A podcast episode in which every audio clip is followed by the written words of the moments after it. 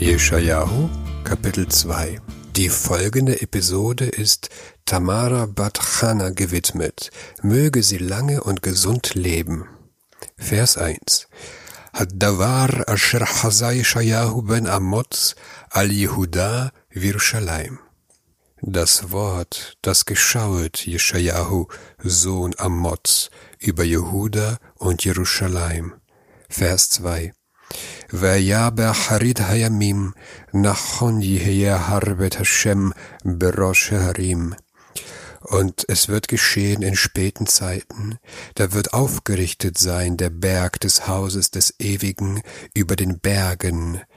Venissa migvaot, venaharu elav kol hagoim. Und er überragt die Hügel, und es strömen zu ihm all die Völker. Jesaja prophezeit über die letzten Tage. Das sind die Tage des Messias. Diese Zeit wird genannt Be'acharit Hayamim, das heißt in den letzten Tagen oder in späten Zeiten. Warum wird die Zeit des Messias so genannt? Wir lernen im Talmud Sanhedrin 97a, die Welt wird 6000 Jahre bestehen. Die ersten 2000 Jahre sind die Jahre des Chaos. Die folgenden 2000 Jahre sind die Jahre der Torah. Und die letzten 2000 Jahre ist die Zeit des Messias. Die letzten 2000 Jahre werden die letzten Tage genannt. Wir leben im Jahr 5780, also in der Zeit, in der wir den Messias und die Errichtung des dritten Tempels erwarten. Der Tempel wird erbaut sein und die Völker werden zum Tempelberg strömen. Vers 3 והלכו עמים רבים ואמרו, לכו ונעלה אל הר השם, אל בית אלוקי יעקב. Und viele Nationen werden ziehen und sprechen, wohlan, lasset uns hinaufgehen zum Berge des Ewigen, zum Hause des Gottes Jakobs. ויורנו מדרכיו, ונלכה באורחתיו. Dass er uns lehre von seinen Wegen, und wir wandeln auf seinen Pfaden. Ki mitzion tetze Torah, udvar Hashem Mirushalayim. Denn von Zion wird ausgehen die Lehre und das Wort des Ewigen vom Jerusalem. Vers 4. Veshafat ben Hagoim, v'ochiach la'amim rabim. Und er wird richten zwischen den Völkern und entscheiden vielen Nationen. V'hittetu harvotam leitim, v'hanitotehem lemazmerot und sie werden stumpf machen ihre Schwerter zu Sicheln und ihre Lanzen zu Rebenmessern. לא יישא גוי אל גוי חרב, ולא ימלדו עוד מלחמה. Nicht wird erheben Volk gegen Volk das Schwert, und nicht lernen sie fürder den Krieg. Das Subjekt von Schafat ist der Messias. Die Völker werden zum Tempel strömen, um die Torah zu lernen und um den Messias um Rechtsentscheidungen zu befragen, wenn die Völker untereinander im Streit sind. Der Rechtsspruch des Messias wird den Frieden zwischen den Völkern herstellen, so dass sie ihre Waffen zu Pflügen und Sicheln umschmieden, alles Werkzeuge für die Landwirtschaft. Alle Nationen werden für das Wohl der Menschheit zusammenarbeiten, und es wird die Zeit des wahren Weltfriedens sein. Vers 5 Bet Yaakov, lechu v'nelecha beor Adonai. Haus Jakobs, auf und lasset uns wandeln im Lichte des Ewigen. Jeschajahu richtet sich an Israel und sagt, sogar die Völker werden in Zukunft den Götzendienst verlassen und zum Ewigen sich umkehren, und ihr, die Kinder Jakobs, um wie viel mehr sollt ihr das Gleiche tun? Geht im Lichte der Torah, denn ihr seid das Licht der Völker. Vers 6. Hier fängt ein neuer Abschnitt an. Ki Tashta Amecha Bet Yaakov, denn verlassen hast du dein Volk, das Haus Jakobs. Ki mal'u mikedem ve'onanim kaplishtim, weil sie voll sind von Zauberei, mehr als der Osten, und Wolkendeuter wie die Plishtim. Uveyaldei Nachrim Yaskifu, und von Kindern der Fremden wimmeln sie. Wer spricht hier zu wem? Nach dem Targum spricht Jeschajahu zum Volk. Ihr habt euer Volk verlassen und euch fremder Religion zugewendet. Nach Radak wendet sich Jeschajahu zum Ewigen und sagt, du verlassen hast du dein Volk. Warum? Denn sie, dein Volk, beschäftigt sich mit Zauberei mehr als die im Osten Wohnenden. Denn der Osten, das ist Mesopotamien oder Syrien, hat sich besonders auf die Zauberei verstanden. Sie wimmeln von Kindern der Fremden. Das Verb Safak ist hier nicht klar. Es gibt zwei identische Wurzeln, klatschen und genug haben. Nach Ibn Ezra bedeuten die Kinder der Fremden die magische Literatur, womit jeder sich beschäftigt hat. Sie sind so voll befriedigt damit, dass sie die Torah vergessen und auf das Wort des, des Propheten nicht mehr achten. Israel hat sich seiner eigenen Kultur entfremdet. Nach dem Targum bedeutet es, dass allgemein, dass die, sie die Bräuche der Heiden adoptiert haben. Die Septuaginta sieht hier eine Anspielung auf die Mischehe. Andersstämmige Kinder wurden ihnen geboren. Vers 7. ותמלא ארצו כסף וזהב, ואין קצה לאוצרותיו. Und voll ist sein Land von Silber und Gold, und kein Ende seinen Schätzen. ותמלא ארצו סוסים, ואין קצה למרכבותיו. Und voll ist sein Land von Rossen, und kein Ende seinen Wagen. Jeschajahu erklärt den Grund, warum Israel voll ist von Zaubereien und Zeichendeutereien. Die Ökonomie des Landes blühte, die Menschen wurden sehr reich und verfielen dem Materialismus. Vers 8 Vatimale arzo elilim lemaasse yadav yishtachavu la asher asu etz beotav und voll ist sein Land von Götzen. Vor dem Werk ihrer Hände bücken sie sich, vor dem, was ihre Finger gemacht. Israel hat seine Aufgabe, Licht der Völker zu sein, nicht wahrgenommen. Sie importierten Götzendienst und Zauberei als Luxusgüter aus fremden Ländern. Ibn Ezra merkt hier an, das Wort für Götze ist Elilim. Das kommt von der Verneinung Al, nein die hier doppelt steht, also nein, nein. Buber übersetzt gemäß Gott nichtse. Vers 9. Vaishach Adam Vaishpal Ish. Und gebeugt wird der Mensch und niedrig der Mann, Ve'alti Salahem, und du vergibst ihnen nicht. Nach Radak spricht Jeschajahu wieder über die Tage des Messias. Wenn die Völker gegen Jerusalem in den Krieg ziehen werden, da wird kein Gold und Silber Israel erretten. Das Satzende Ve'alti versteht Radak als Jesajas Bitte an den Ewigen, verzeihe ihnen nicht, verzeihe Israel nicht, dass sie ihrer Aufgabe, das Licht der Völker zu sein, nicht gewahr wurden. Was Ibn Ezras Meinung ist, bin ich mir nicht sicher. Vers 10.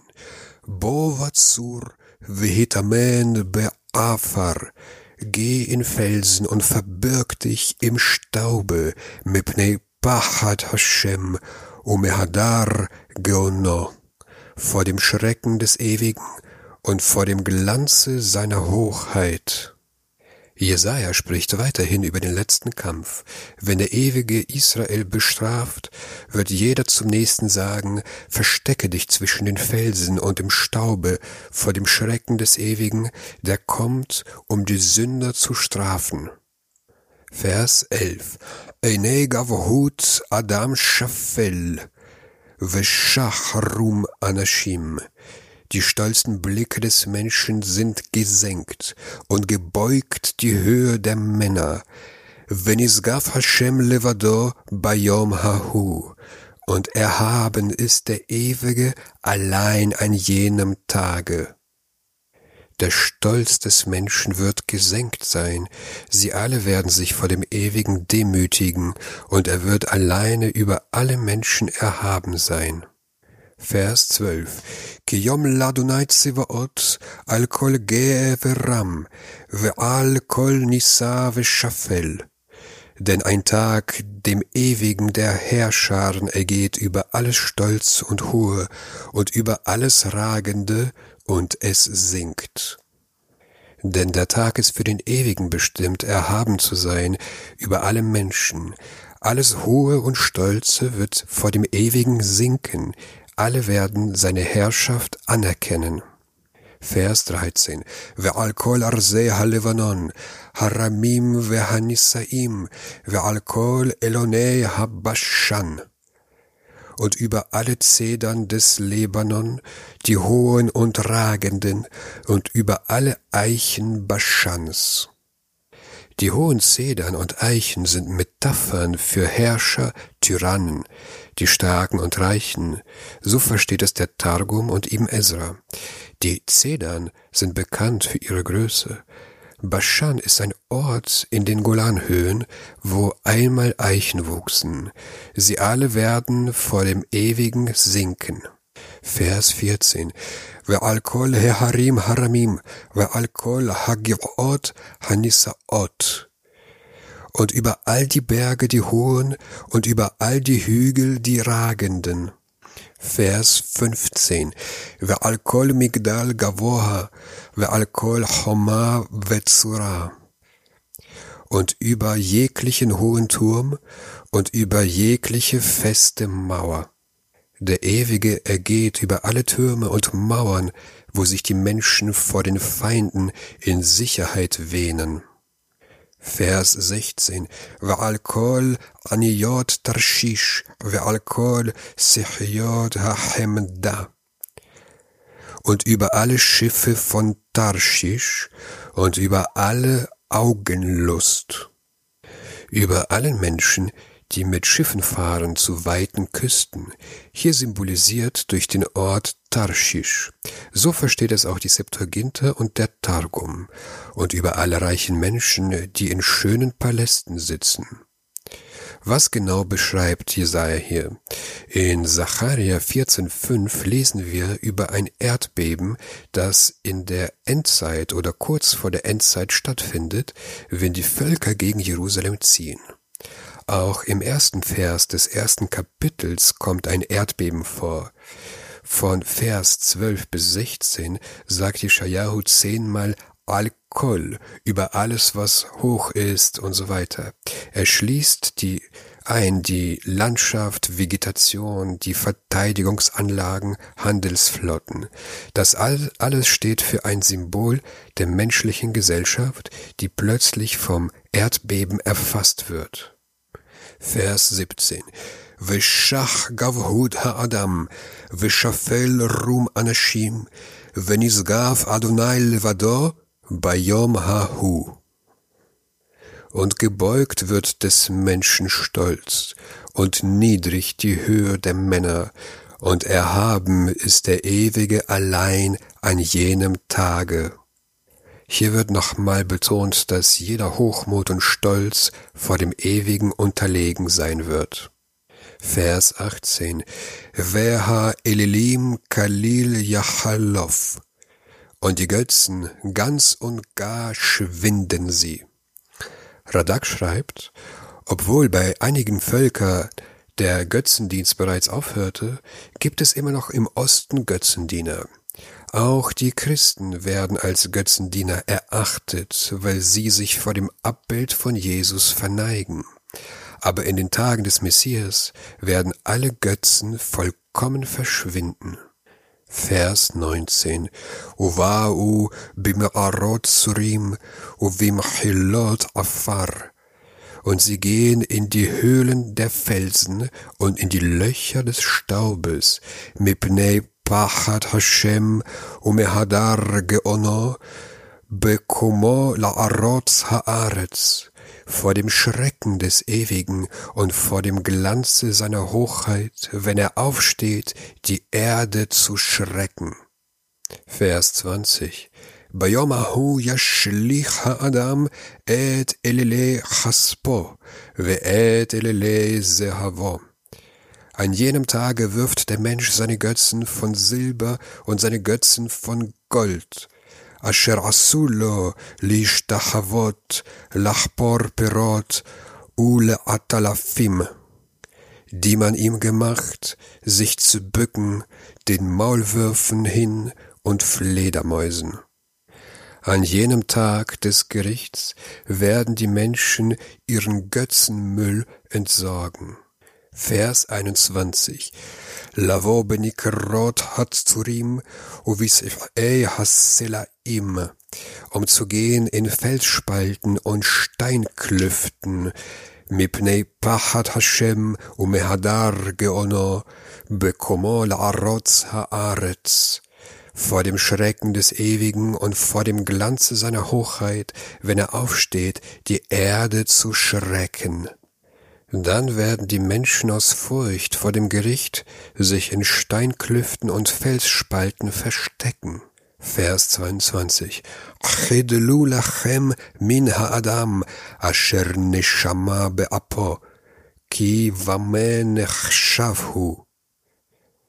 Lasset nur ab von dem Menschen, in dessen Nase Odem ist, denn wofür ist er geachtet?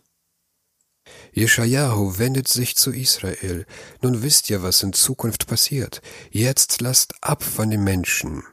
Wir haben in den Versen sechs bis acht gelesen, dass Reichtum und Macht, Hochmut und Stolz zum Götzendienst und zur Abtrünnigkeit führt. Deshalb ruft er aus in Vers 5, Haus Jakob, kommt doch, wir wollen gehen im Licht des Ewigen. Radak kommentiert, in diesen Versen gibt es eine Andeutung auf die christliche Religion, dass sie, die Christen, von ihr loslassen werden. So wird ein Mensch zum nächsten sagen, lasst doch ab, ihr vom Menschen, dem ihr bis jetzt gedient habt, denn ihr dient einem Menschen und keinem Gott, wie ihr glaubt. Ein Hauch war in seiner Nase, wie bei jedem Menschen. Wenn so, wofür ist er zu achten?